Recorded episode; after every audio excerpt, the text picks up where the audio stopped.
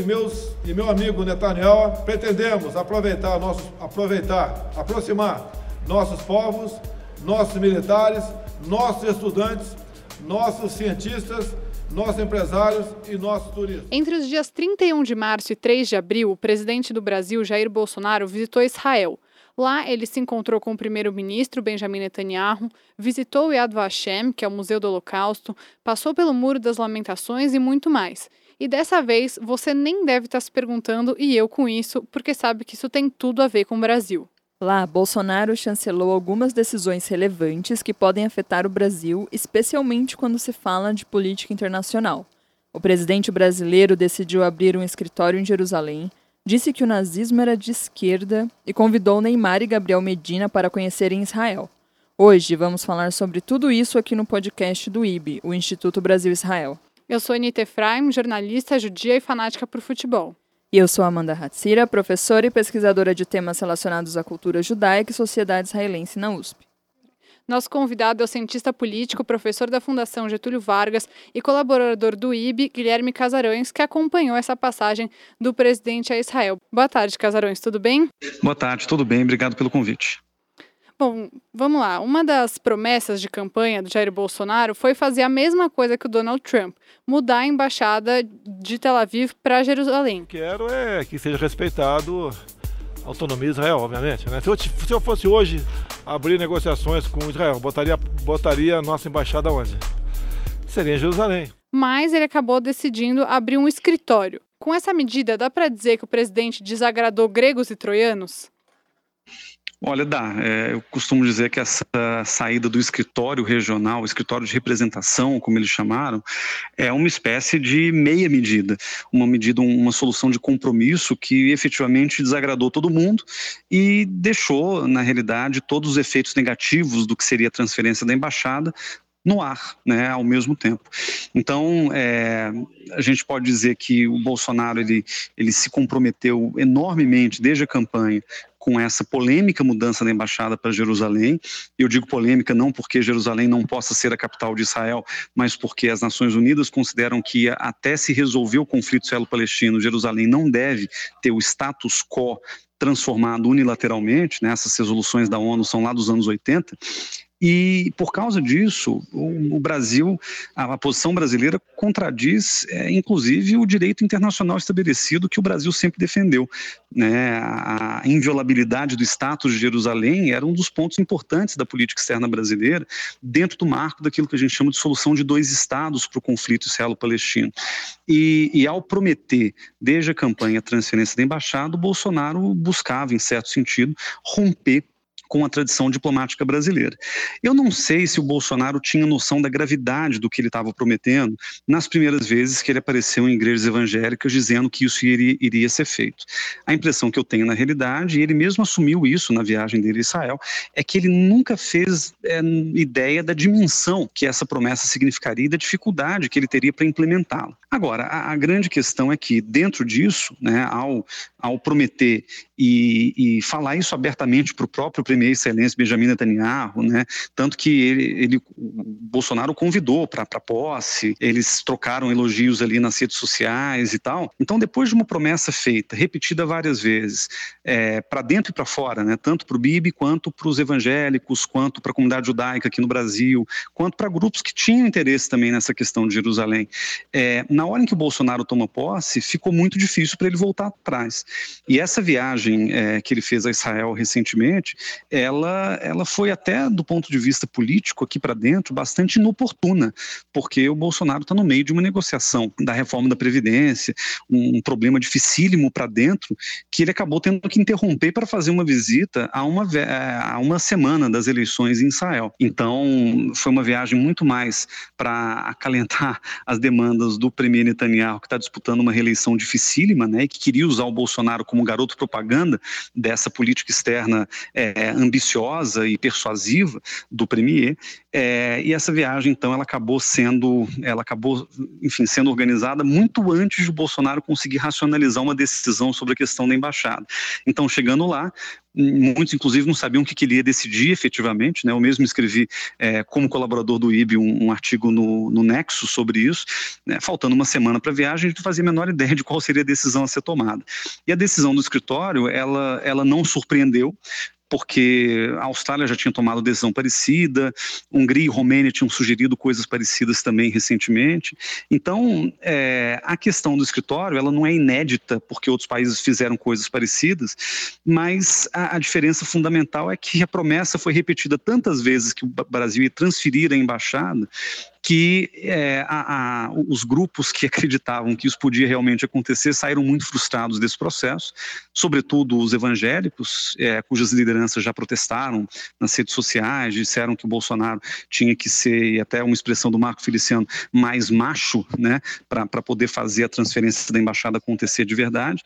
E, ao mesmo tempo, o Bibi, que estava esperando que a transferência fosse é, anunciada na visita do Bolsonaro, também deve ter ficado frustrado. Claro que eles vão disfarçar, claro que o Bibi continuou seguindo a agenda é, até o Muro das Lamentações, o Yad Vashem, mas vejam que a viagem do presidente foi abreviada em Israel, justamente porque talvez não, tenha se, tido, não se tenha tido aquela expectativa, né, aquele, aquela euforia que seria se o Brasil é, já, fiz, já colocasse a primeira pedrinha da transferência da embaixada nessa, nessa viagem. E o próprio presidente Bolsonaro mudou de opinião algumas vezes a respeito disso. Né? Ele falou que abriu o escritório, inclusive atribuiu a autoria da abertura do escritório ao general Augusto Heleno, meio que dando o recado, olha, os militares é que quiseram isso, enfim, tirando um pouco da sua própria responsabilidade. E, e ao dizer isso, queria abrir um escritório, é, quem, ia, quem ia se frustrar porque queria embaixada acabou ficando muito decepcionado. E como o escritório, no fundo, representa é, o reconhecimento, ainda que tácito, da soberania é, israelense sobre Jerusalém, então, quem teria o que reclamar da transferência da embaixada continua achando ruim a cobertura do escritório. Então, realmente, foi uma decisão que desagradou a todo mundo, uma decisão pela metade, que não gera os efeitos desejados para absolutamente ninguém, mas que coloca o Bolsonaro numa saia justa, fruto de uma promessa que já vem sendo feita já há alguns meses pelo então candidato Bolsonaro. É, essa promessa de campanha do Bolsonaro, de fato, foi polêmica, principalmente quando a gente pensa em aspectos econômicos, né?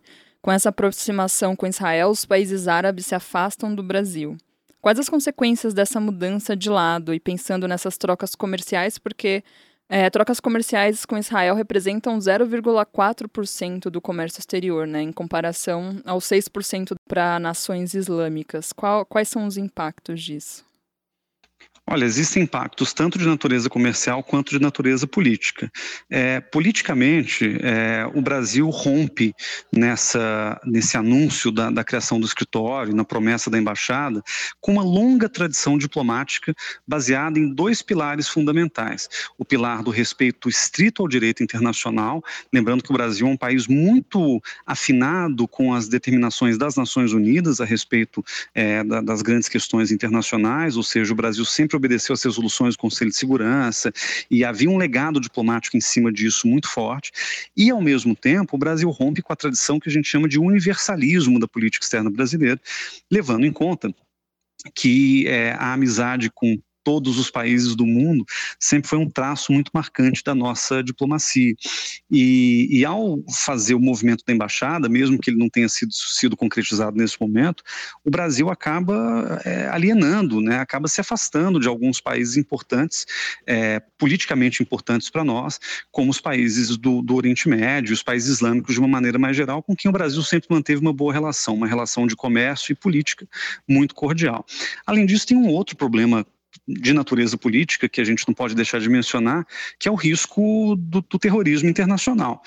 E que, obviamente, não quero dizer que, que haja uma relação direta entre o, o Bolsonaro fazer um movimento pró-Israel e isso acarretar é, em atentados terroristas no Brasil. Né? Eu acho que essa relação ela não é direta e a gente também não pode é, criar essa ilação de que né, você ofende o interesse islâmico, você necessariamente vai ter uma resposta terrorista, seria, no mínimo, preconceituoso.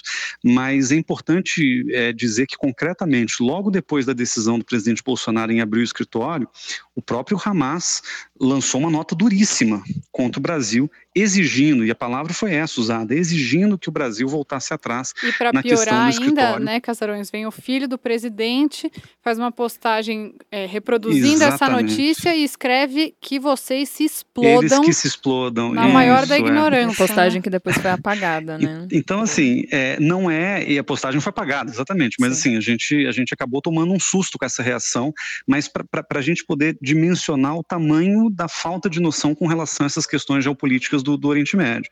E, e a questão do terrorismo já tinha sido aventada pelo general Mourão, vice-presidente da República, quando ainda vice-eleito em novembro do ano passado, que ele deu uma entrevista para a Folha de São Paulo, em que ele disse com todas as letras: Eu acho complicado colocar o Brasil na rota do terrorismo internacional por uma briga que não é nossa. Então, de novo, não é dizer que isso vai acontecer necessariamente, mas é apontar para um risco real é, que, que não pode ser descartado nesse momento, dada a insatisfação, inclusive, de grupos fundamentalistas com relação à decisão do governo brasileiro. E aí os riscos comerciais, esses são mais tangíveis, a gente já consegue medi-los de uma maneira mais específica. O Brasil tem um, um, um, longo retrospecto de superávit comercial com os países árabes e muçulmanos. O Brasil é um grande exportador de carne e frango para esses países tendo se consolidado, inclusive, como principal produtor e exportador de carne e frango halal, que é o equivalente muçulmano do caché judaico, né? Tem um corte muito específico que tem que ser feito sob uma determinada uma determinada forma e o Brasil especializou nesse setor. É, competem com o Brasil, ainda que num distante segundo lugar, Austrália, Índia, Estados Unidos, se não me engano. É, muitos disseram, e eu acho que corretamente, que essa transferência, essa, é, essa reação comercial por parte dos países árabes não vai acontecer do dia para a noite. Até mesmo porque os árabes têm, é, os árabes e islâmicos mais amplamente, têm uma questão de segurança alimentar a zelar. Né? Eles não podem simplesmente parar de comprar carne e frango do Brasil porque eles não têm substitutos imediatos é, em outros países do mundo.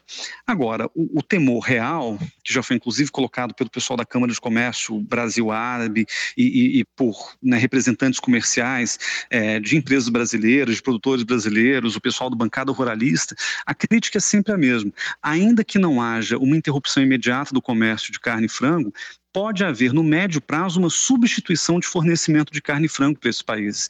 Inclusive, veja que interessante, o, o, os nossos vizinhos que produzem também carne, principalmente frango menos, o Paraguai e a Argentina, foram muito mais cautelosos que o Brasil nessa questão da transferência da embaixada. O Macri, presidente da Argentina, é um grande aliado do presidente Trump e ele foi um dos mais vocais críticos à decisão do presidente Trump em transferir a embaixada para Jerusalém, anunciada em dezembro de 2017 e efetivada em maio do ano seguinte.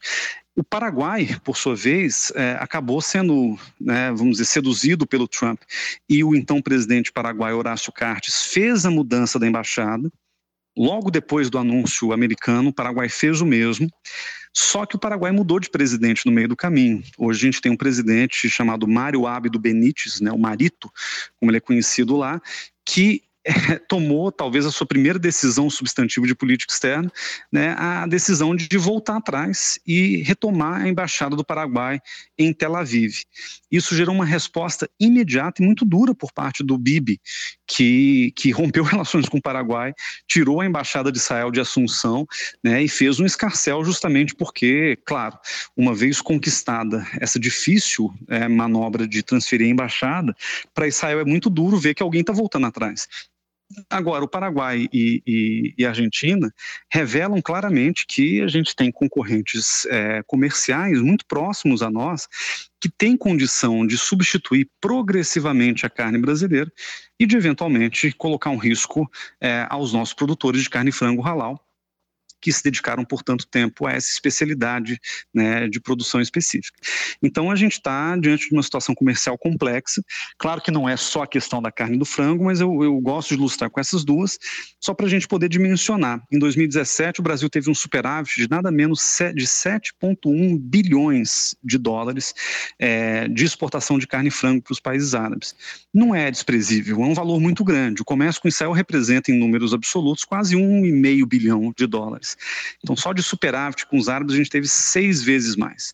Então, isso já mostra o tamanho do problema. E qualquer desculpa esfarrapada de que Israel vai conseguir substituir pouco a pouco é, essa perda comercial brasileira, comprando produtos do Brasil, é absolutamente irreal, já que a gente está falando de uma sociedade com 8 milhões de habitantes, quase 9 agora, e que não tem condição de absorver os produtos brasileiros, nem condição, nem interesse, né? não tem nem escala para fazer isso. Então, a gente não consegue compensar com Israel e nem com os Estados Unidos perdas comerciais importantes, potenciais, que podem advir desse processo é, de desgaste político com os árabes. É, o argumento é que mesmo que o Brasil perca, né, em relação a exportação, só para trazer alguns números, né, em setores específicos, 70% do açúcar exportado pelo Brasil vai para países islâmicos, 37% do, do, da carne de frango e 27% da carne de boi. Mas o argumento é de que a tecnologia israelense ajudaria a melhorar a produção e a economia no Brasil, como aconteceu, por exemplo, na década de 60 com a produção de melões. Né? Não se produzia melões no Brasil até a década de 60 e com a ajuda de tecnologia israelense israelense. Hoje o Brasil é um dos maiores exportadores de melão, mas isso como você disse, não compensaria, né? E tirando que nesse momento que a gente está vivendo, a economia está num momento super delicado, a gente não está podendo arriscar, né, o que a gente já tem, as certezas que o Brasil já tem, e de certa maneira parece que há uma inconsequência do governo ao tentar uma, esse tipo de empreitada, né? Se essa realmente for a intenção com esse exemplo dos melões que a Amanda deu, ainda assim é muito arriscado Sim, e algo a longo prazo é que garantido. no início vai prejudicar. Exatamente. Tudo que o Brasil menos precisa é de um problema econômico agora, né? Exatamente, ainda mais num momento crítico político, que é a aprovação da reforma da Previdência, uma tentativa de recuperar aí a, a sanidade fiscal do Brasil, é tudo muito complicado Eu costumo dizer que o grande problema do, do, governo Bolsonaro é o fato de que há pelo menos três grupos disputando espaços dentro do governo e, portanto, dentro da formulação de política externa. Você tem um grupo. É, é, vamos dizer, muito pragmático, que é o grupo dos liberais, aí, sei lá, capitaneado pelo Paulo Guedes, o super-ministro da Economia, e grupo do qual também participa a Tereza Cristina, né, a ministra da Agricultura. Os suralistas que, aliás, são os primeiros a levantar essa bola lá, no, lá em novembro do ano passado, sei lá, outubro, eu me lembro que a Tereza Cristina ainda não tinha sido nem indicada ministra, ela foi uma das primeiras a se posicionar como presidente da Confederação Nacional da Agricultura, dizendo, olha, a promessa do presidente do acho que, não sei se era candidato ou já presidente eleito, mas a promessa do Bolsonaro sobre a transferência da embaixada, ela tem reações tão negativas no mundo árabe que ela tem que ser freada. Você não pode simplesmente continuar repetindo essa mesma cantilena por muito tempo. É, e eu me lembro que isso aconteceu no contexto daquela delegação que o Brasil enviaria ao Egito, que foi, que foi cancelada na véspera, né, uma delegação liderada pelo então chanceler Aloysio Nunes, que acabou não indo justamente porque é, porque eles não, enfim, o Bolsonaro prometeu e o Brasil não, não, conseguiu frear a promessa indigesta da transferência da embaixada. E esse grupo liberal, né, comercial, é, eu acho que ele é regido por uma só lógica. Eles querem manter e ampliar o comércio do Brasil. Uma medida como essa do presidente Bolsonaro piora o comércio do Brasil, não só com os árabes, mas com a China também, em função dessa relação né, muito intensa aí do Bolsonaro com o Trump. Então, todos esses são sinais muito perigosos de que há alguma coisa acontecendo na política externa que pode prejudicar o andamento da economia e do comércio do Brasil. Um outro grupo que compõe aí esse, esse meio de campo do governo é o grupo ideológico, né, que a gente pode chamar de antiglobalistas, que é o pessoal mais, mais afinado com as ideias do professor Olavo de Carvalho, né, professor, astrólogo, escritor, enfim, é, que, que, e, que tem, e que tem uma força enorme no seio da política externa. O Olavo de Carvalho foi capaz de, de nomear dois ministros, né, como a gente sabe, o Ernesto Araújo, do Itamaraty, e o Ricardo Vélez Rodrigues, da Educação. Ambos fracos, ambos é, sempre aí na mira da imprensa, na mira dos críticos, e ambos sempre na possibilidade iminente de cair, mas ainda assim pessoas que têm uma, uma característica que é o desmonte total das estruturas anteriores é, das burocracias respectivas. Né? O MEC está sendo dilapidado completamente. E o Itamaraty também. O Ernesto Araújo, apesar de ser da carreira diplomática, ele vem lutando contra os próprios diplomatas em decisões polêmicas como essa da transferência da embaixada, e bancando, e falando que o nazismo é de, de esquerda, e falando que não teve golpe em 64. Quer dizer, essas declarações recentes mostram o grau de descolamento da realidade em que esse grupo hoje se encontra. Esse, esse pessoal antiglobalista, né, o, o ideólogo do governo, eles são representados na política externa pelo Ernesto Araújo, que é o chanceler, o Felipe Martins, que é o assessor internacional do presidente da República, e o Eduardo Bolsonaro, deputado Eduardo Bolsonaro, que é presidente da Comissão de Relações Exteriores da Câmara, um dos mais eloquentes defensores da transferência da embaixada. Inclusive, deu uma declaração agora há pouco, quando o pai fez a declaração sobre o escritório, dizendo que, ao contrário do que dizia a imprensa, essa decisão não terminava ali e que era só uma questão de tempo até o Bolsonaro efetivamente fazer a transferência da embaixada. O próprio pai reagindo, falou: não, espera, 2022 está aí, né? Então ele, ele, deu uma enrolada, mas no fundo a gente começa a ver esse grupo ideológico muito forte ali no seio do governo, pautando as decisões e se manifestando com relação a isso. E aí o terceiro grupo são os militares que, que, por natureza são pragmáticos, que têm interesse muito mais, vamos dizer, de manter o equilíbrio das coisas, de manter o governo estável, e que têm se aliado aos economistas, aos liberais, né, mais pragmáticos também, para tentar neutralizar a influência desse grupo mais antiglobalista. Agora, é muito difícil garantir que essas coisas se equilibrem. Né? É, a gente teve alguns temas polêmicos, como China, Venezuela, Estados Unidos e agora a Embaixada de Israel, em que uma queda de braço se colocou e dessa queda de braço, neste momento, saiu vitorioso o grupo militar, tanto que o Bolsonaro atribuiu ao Augusto Heleno a autoria dessa criação do escritório, mas ainda assim é, é muito pouco para dizer que, que o governo está alinhado com relação a essas temáticas e a gente pode esperar muita turbulência nos próximos meses. Você citou o Olavo de Carvalho, é importante lembrar que foi lá nos idos de, dos anos 2000, é, ele quem começou com essa história de nazismo de esquerda, né? A gente está acompanhando agora, né? Acompanhou agora a viagem do presidente Bolsonaro a Israel. Uma das visitas que ele fez foi ao Yad Vashem, o Museu do uhum. Holocausto em Jerusalém. Aquele que esquece o seu passado está condenado a não ter futuro. Eu amo Israel. Depois da visita, logo depois da visita, ele disse que não há dúvidas de que o nazismo foi de esquerda. Ele ainda atribuiu isso ao nome do partido de Hitler, né? o Partido Nacional Socialista, Nacional dos, Socialista traba dos, Trabalhadores Alemães. Não há dúvida, né? Partido Socialista, como é que é? Da, da, da, da Alemanha, tá certo? Partido Nacional Socialista da Alemanha, sim. Antes do presidente, o chanceler Ernesto Araújo já tinha dito a mesma coisa. Agora o Brasil é motivo de piada internacional. Com a gravidade de autoridades praticarem revisionismo histórico, Olha, eu acho que é, é, muito grave, não só porque isso destrói a reputação do país no mundo, como é grave também porque é, essa narrativa que está sendo reconstruída ou revisada é uma narrativa perigosíssima. Né? O, o, próprio Ernesto Araújo, na entrevista que ele deu ao Brasil Paralelo, em que ele lançou essa ideia de que o nazismo seria de esquerda, ele, ele contextualiza a opinião dizendo o seguinte: o nazismo ele pegou um sentimento bom, um sentimento positivo, que é o sentimento nacionalista, e o transformou numa deturpação racial. É, e isso é uma coisa que a esquerda tradicionalmente faz, diz ele.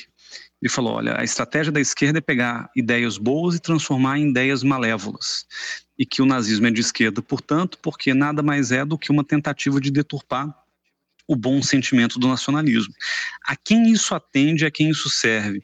A esses grupos nacionalistas emergentes, não só no Brasil, como nos Estados Unidos, em Israel, na Hungria, na Polônia e na Itália, que se calcam justamente nessa retórica nacionalista dita positiva, dita boa, né? para poder avançar uma agenda que, no fundo, é profundamente conservadora, revisionista e perigosa. Então foi até interessante, muito didático, o presidente Bolsonaro ter sido corrigido no próprio Museu Yad Vashem, é, já que lá se, se fala que o nazismo é um movimento de extrema direita.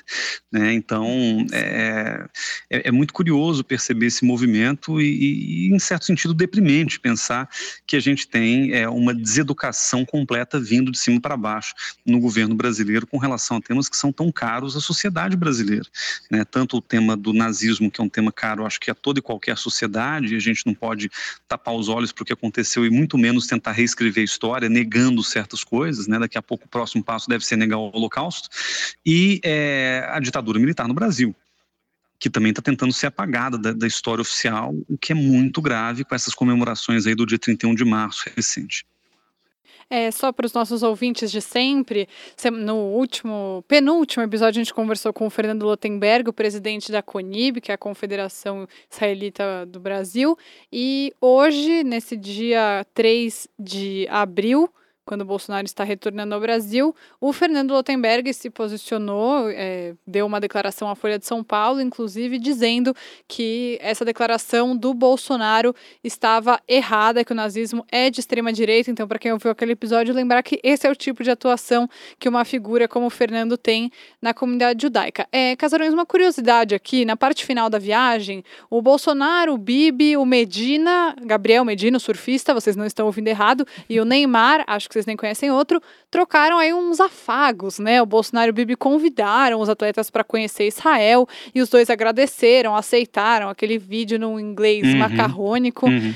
Qual que é a relevância desse tipo de diálogo? Tem alguma? Ou é só ruim para a carreira do atleta mesmo? Olha, é, é, é, o tipo de estratégia populista da mais, da, da mais rasteira possível, né? A gente tem aí é, dois líderes que estão muito centrados na, na, na, construção da sua imagem nas redes sociais, né? E, e tudo partiu, na verdade, de uma declaração nas redes sociais, é, convidando os dois atletas a visitarem Israel, a conhecerem Israel. É, eu acho que como jogada de marketing, né, como jogada publicitária, pode até fazer algum sentido. Como, aliás, o presidente Lula Lula fez lá um jogo entre palestinos e israelenses, né, quando antes, antes da visita dele é, a, a, Israel e a Palestina. Então, isso pode ter algum simbolismo, mas eu acho que no caso, sobretudo porque é um, é um processo que é, se iniciou e se desenvolveu nas redes sociais, acho que tem muito a ver com essa ideia de um tipo de comunicação política característica do populismo do século XXI, que é o uso ostensivo das redes sociais para poder passar uma mensagem e uma mensagem que chegue ao maior número de pessoas usando, é, vamos os recursos mais atrativos, que no caso é a imagem de dois atletas conhecidos, de duas figuras importantes, que estão, mesmo indiretamente, subscrevendo e, e, e, e, assinando embaixo, né? Quer dizer, subscrever está embaixo é a mesma coisa, mas subscrevendo a, a essa posição do governo de Israel e o do governo do Brasil. Mesmo que eles não sejam apoiadores diretos de Bibi e Bolsonaro, associar a imagem de um ao outro é um ganho político para um, um conjunto de lideranças que se vende como populista mesmo. Então, acho que nesse sentido foi uma jogada de marketing inteligente, para dizer o mínimo, por parte dos líderes de Brasil Israel. Bom, a gente conversou com Guilherme Casarões, ele que é cientista político, professor da Fundação Getúlio Vargas e colaborador do IB. Casarões, muito obrigada pela sua participação aqui no Eu Com Isso. Até uma próxima. Eu que agradeço. Um abraço. Bom, a gente também recebeu aqui um relato de uma pessoa que participou de uma manifestação contra o Bolsonaro em Israel, e a gente vai ouvir aqui um trecho do que ele disse, lembrando que é claro como ele participou de uma manifestação contra o Bolsonaro, ele é uma pessoa de esquerda, já tenham isso em mente. A gente vai ouvir então. Olá a todos, meu nome é Richard Ciel. Eu nasci no Brasil, hoje em dia eu moro em Jerusalém, já faz um ano e alguns meses. É, e eu queria contar para vocês sobre a manifestação que a gente fez contra a vinda do Bolsonaro aqui para Israel. Eu nunca escondi meu posicionamento político, é, eu me considero uma pessoa de esquerda, de centro-esquerda, e no caso, a vinda do Bolsonaro e o governo Bibi logo antes dessas eleições que acontecem na semana que vem é, são uma afronta para muitos valores que eu e muitas outras pessoas temos. É, por essa questão, quando o Bolsonaro estava chegando em Jerusalém, no começo dessa semana, a gente fez uma manifestação na porta da, da casa do Bibi, no, perto do centro da cidade de Jerusalém, justamente para receber é, e deixar claro para o presidente que não são todos que estão afim dele aqui, não são todos que gostam dele aqui, e nós estamos contra. É, não queremos um presidente racista, não queremos um presidente homofóbico e não achamos que seja legal o presidente do Brasil junto com o primeiro-ministro de Israel se juntarem para discutir coisas que nós não estamos a favor. Por isso fizemos uma manifestação por volta de 60 pessoas, gritamos, levamos placas, deixamos muito claro nosso posicionamento de que o fascismo não passará, o fascismo não tem espaço aqui e nós vamos sim nos manifestar contra qualquer tipo de racismo, homofobia, machismo, fascismo, qualquer coisa que vá contra direitos humanos e contra os nossos valores.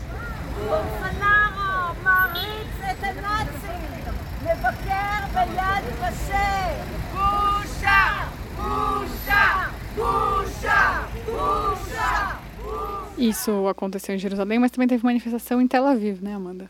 Sim, é, e é importante e muito simbólico, né, que essa manifestação ocorra ali em frente à casa do Bibi. Eu acho que o mais importante é mostrar essa cisão que existe é, não só na comunidade judaica aqui no Brasil, em São Paulo, mas em Israel também. Então, muita gente se posicionando contra e em repúdio, principalmente as declarações é, para mostrar que, usando o léxico aqui do presidente, muita gente também ficou pistola, né, com isso. No que tange a questão da viagem, muita gente não gostou. E lembrando também que o presidente Jair Bolsonaro, como o Casarões falou durante nossa conversa, ele antecipou a volta. Ele teria uma conversa com a comunidade brasileira que mora em Granana, que fica ali nos arredores de Tel Aviv, é uma uhum. cidade com muitos brasileiros. Ele teria esse encontro e foi cancelado porque ele antecipou a viagem dele. Amanda, queria saber, assim, para você, depois de tudo que a gente conversou, qual que você achou que foi o saldo dessa viagem? Eu acho que o saldo, uh, sobretudo, foi a gente entender a importância do que é estudar história, né? No mínimo. Porque com todo esse revisionismo histórico aí que tem rolado, não só em relação à história do povo judeu, em relação ao nazismo, mas também em relação à ditadura. Então, né, antes dessa viagem do Bolsonaro, é, ele propôs aí, depois de um período de oito anos em que era proibida a comemoração né, dos militares pelo golpe de 64, o saldo aí, na verdade, foi uma lição, né? estudem história. E além disso, tudo o resultado dessa viagem vai depender das eleições no dia 9, porque se o Bibi saiu fortalecido, a gente só vai saber se ele ganhar as eleições, ele que estava né, atrás, nas, não muito atrás, mas atrás nas pesquisas de intenção de voto, Sim. e o Benny Gantz, que faz parte da chapa com o Yair Lapid, os opositores já deixaram claro que, se forem vencedores, não vão se associar e ter tipo, nenhum tipo de relação com líderes de extrema-direita e, inclusive, usaram o Bolsonaro como exemplo disso. Exato. Então a gente espera aí as eleições do dia 9 para ver o resultado disso tudo aí. E a gente se encontra na semana que vem. Até lá. Até.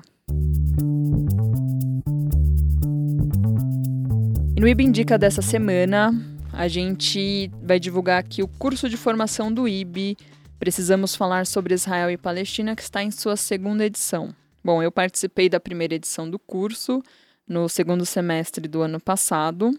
E no final do curso rolou uma, uma viagem para Israel e os territórios palestinos como parte da finalização dessa formação. Nesse ano, serão oito aulas, às quintas-feiras, de maio a junho, das 7h30 às 9h30. O curso é voltado a pessoas de 18 a 35 anos e custa 180,00 reais, pelo curso inteiro. Bom, para mais informações, vocês podem entrar no site do Instituto Brasil-Israel.org ou nas redes sociais do IB. Procurem lá, se informem e participem, porque vai valer muito a pena.